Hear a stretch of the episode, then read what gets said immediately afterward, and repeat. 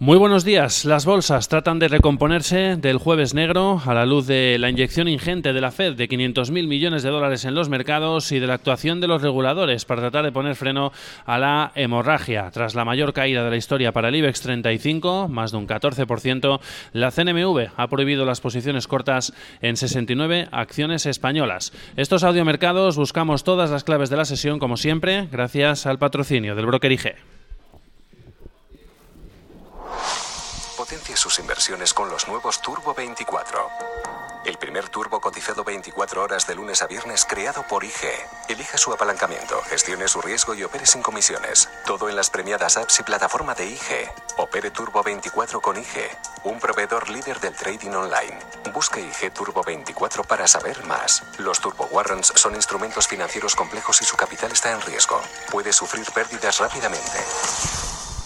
Los inversores tratan de nuevo de recomponerse y recuperar el ánimo, tal y como trataron también de hacerlo tras el lunes negro, gracias a que los futuros de Wall Street empiezan poco a poco a rebotar, como ya hicieron ayer por momentos, después de que la Fed de Nueva York anunciase lo que se especulaba por la mañana y parecía casi una broma por la cantidad enorme de dinero de la que se estaba hablando. 500.000 millones de dólares va a inyectar en los mercados financieros a través de operaciones a tres meses, que luego tendrán además continuidad en otras dos operaciones más, lo que eleva la cifra hasta un 1,5 billones de dólares, en lo que supone un claro espaldarazo para los mercados en un momento realmente complicado por el desplome de las bolsas ante el avance del coronavirus y el temor a una recesión que no está consiguiendo aplacar ni los gobiernos con sus medidas de estímulo ni los bancos centrales. La renta variable global lleva camino, de hecho, de cerrar su segunda peor semana desde la última crisis financiera en 2008, tan solo por detrás de la registrada la última semana del pasado mes de febrero y después de cerrar ayer el peor día para Wall Street nada más y nada menos que 1987. Los inversores, desde luego, siguen ofreciendo muchas dudas sobre si será o no suficiente con las acciones de los bancos centrales y los gobiernos para sostener a la economía ante el coronavirus y evitar una recesión que cada vez parece más probable.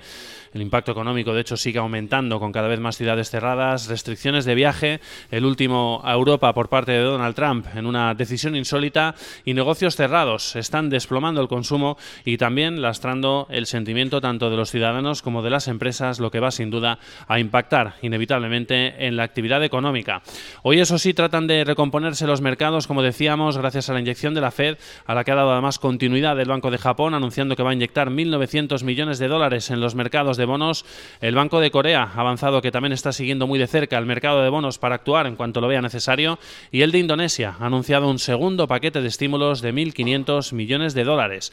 Todo un día después de que el Banco Central Europeo anunciase también que fortalece las compras de bonos y también las líneas de liquidez a los bancos, en un movimiento que también fue considerado, eso sí, insuficiente, al no tocar al final los tipos de interés y por la falta de contundencia en las decisiones, de manera proporcional a cómo elevó el organismo y Christine Lagarde la voz de alarma sobre el impacto económico del coronavirus y además también recortó previsiones de crecimiento para este año. Recuerden, hasta el 0,8% desde el 1,1% anterior que había sido puesto encima de la mesa hace apenas tres meses. Una acción, sin embargo, defendida por parte de sus miembros en las últimas horas. Hemos visto como Klaus Nord ha asegurado que el recorte de tipos lo están reservando para cuando realmente sea necesario.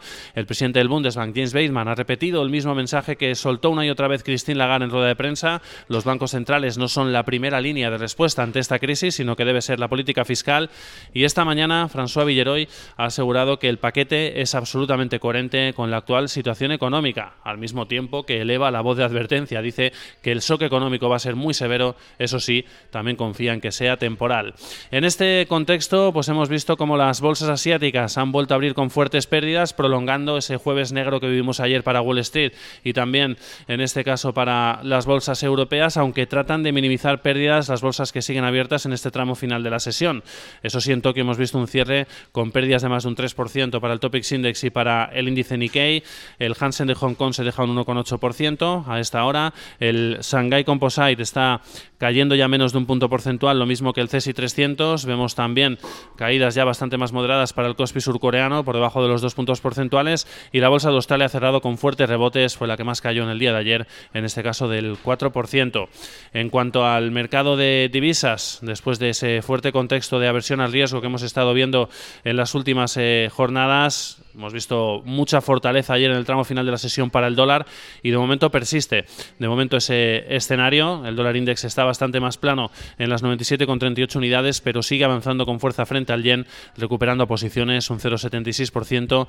Vuelve cierto contexto de apetito por el riesgo para los inversores, modo riscón en 105,43 eh, unidades, gracias también a que están rebotando, como decíamos, los eh, indicadores, eh, en este caso los mercados de acciones. Y en cuanto al petróleo, pues de momento lo que estamos viendo en esta jornada es como el crudo sigue de momento moviéndose o mirando de cerca a ese nivel de 30 dólares que vimos en el día de ayer, pero eso sí, tratando de rebotar después de las duras caídas con las que cerraban ayer ambas referencias de petróleo en una semana en la que hemos visto serias dudas de nuevo sobre la demanda después del recorte de las eh, previsiones de crecimiento para este año, tanto de la OPEP, bastante fuerte además, más de 900.000 barriles por día, como de la Agencia Internacional de Energía y también por el nuevo aumento de producción que volvemos a ver en Estados Unidos una semana más, además con fuerza, con unos inventarios de petróleo que superaron ampliamente expectativas. Estamos viendo al crudo americano subiendo un 2,7% en los 32,84 dólares por barril y al Brent avanzando también un 2,2%,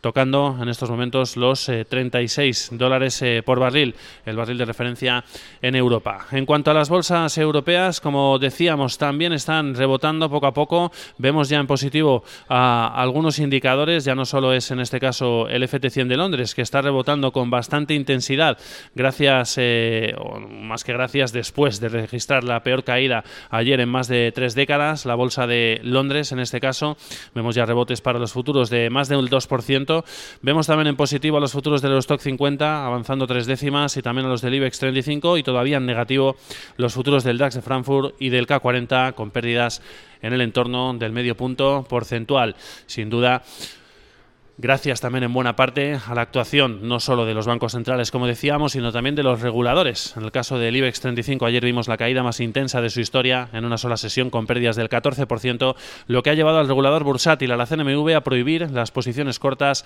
sobre 69 acciones españolas para evitar así males mayores y cerrar la sangría que vimos en el día de ayer o por lo menos minimizar su impacto en el caso de que volvamos a sufrir una jornada similar.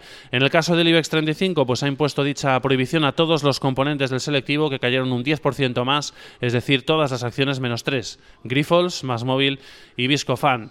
En el plano macroeconómico, el foco está puesto en los datos de inflación en Alemania, Francia y España y en la tasa de desempleo en Suecia y en el terreno empresarial, algunos apuntes también. Seguimos mirando al sector aéreo y a ese impacto que está teniendo en este caso ese impacto que está teniendo en este caso el coronavirus en este sector, sin duda uno de los más eh, afectados por el cierre de ciudades y también la cancelación de rutas tráfico de pasajeros sin duda se va a ver fuertemente afectado y estamos viendo como muchas aerolíneas se van sumando poco a poco a las decisiones de recortar plantilla y también de cancelar aviones. Es el caso de Norwegian Airlines, la aerolínea noruega que cancela 4.000 vuelos y ha anunciado que va a prescindir de aproximadamente la mitad de su plantilla después de paralizar aproximadamente un 40% de sus aviones. Va a despedir a la mitad de la plantilla la aerolínea noruega. Buenas noticias en el plano farmacéutico. Roche, la compañía suiza, ha, conseguido la aprobación de emergencia de la FDA para su test de detección del coronavirus, para implantarlo